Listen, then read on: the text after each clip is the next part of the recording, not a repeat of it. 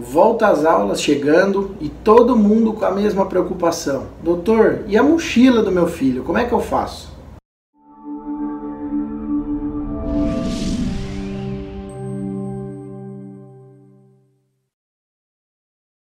Existe uma regrinha básica para você saber se a mochila do seu filho está pesada demais ou não.